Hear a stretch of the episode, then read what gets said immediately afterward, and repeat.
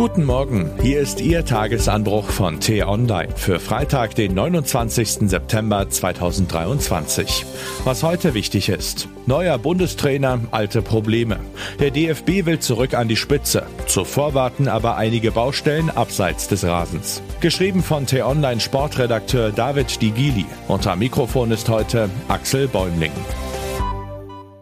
Seit einer Woche also ist zumindest die Frage nach dem Verantwortlichen für die zuletzt arg strauchelnde deutsche Elf beantwortet.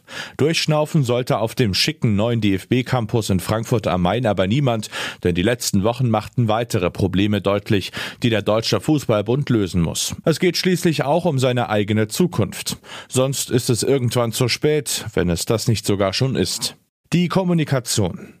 Die deutsche Basketballnationalmannschaft hatte gerade in einer mitreißenden Partie das WM-Finale gegen Serbien gewonnen. Ein denkwürdiger Triumph. Und der Deutsche Fußballbund kabelte wenige Minuten später sein ganz eigenes Glückwunsch-Telegramm.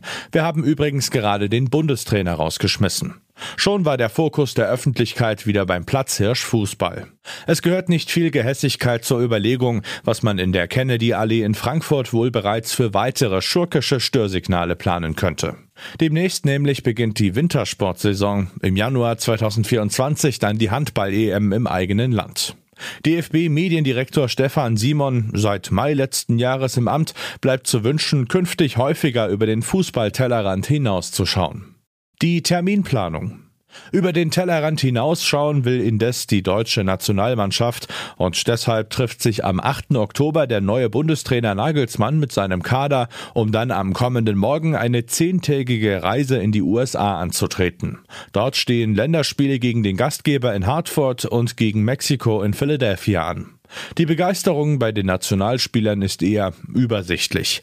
Denn noch am 8. Oktober finden Spiele in Deutschland und allen europäischen Topligen statt. Nach der Rückkehr aus Übersee bleiben den Spielern maximal zwei Tage zur Erholung. Dann geht es im Tagesgeschäft weiter. Und wofür das alles, fragen Sie? Man wolle sich ein Bild von den Gegebenheiten vor Ort machen. Schließlich findet die WM 2026 in Kanada, den USA und Mexiko statt. Der Nationalmannschaftstross will aber auch missionieren. Für eine größere Wahrnehmung und Präsenz des deutschen Fußballs sei es wichtig, dass sich die besten Spieler Deutschlands auch international zeigen, gab sich Völler bereits alle Mühe, einen sinnstiftenderen Unterbau in das fragile Gebäude USA-Reise einzuziehen. Wie werden er und die findigen PR-Strategen der DFB 11 wohl reagieren, wenn sie vor Ort feststellen, dass ihnen ein kleiner, hochbegabter Argentinier längst zuvorgekommen ist und wohl im Alleingang mehr Publikum anzieht als der viermalige Weltmeister aus Good Old Germany in seiner aktuellen Verfassung?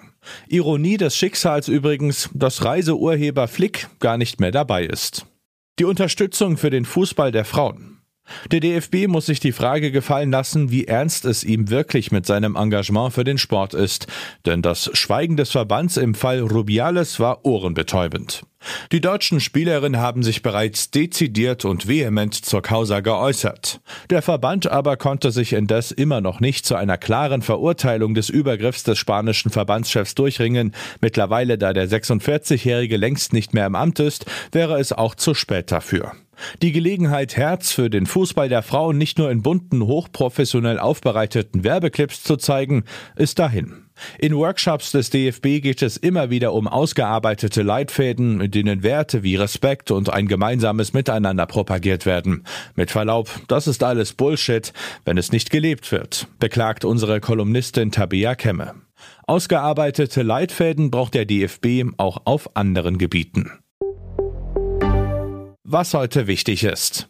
Es sind turbulente Zeiten für den FC Schalke 04. Mal wieder. Unter der Woche feierte der Bundesliga-Absteiger überraschend seinen Trainer Thomas Reis und wurde dafür scharf kritisiert. Im Spiel beim SC Paderborn wird heute ab 18.30 Uhr Matthias Kreuzer interimsweise auf der Bank sitzen. Zu beneiden ist er nicht. Hat er sich noch im Griff? fragt meine Kollegin Nicole Diekmann in ihrem Kommentar zu Friedrich Merz.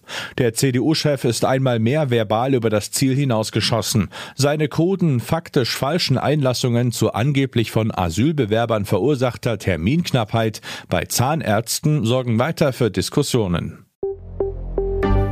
Bundeskanzler Scholz trifft Staatschefs von Kasachstan, Kirgistan, Tadschikistan, Turkmenistan und Usbekistan.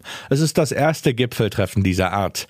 Deutschland will die Kontakte zu den bisher stark unter Russlands Einfluss stehenden ehemaligen Sowjetrepubliken ausbauen.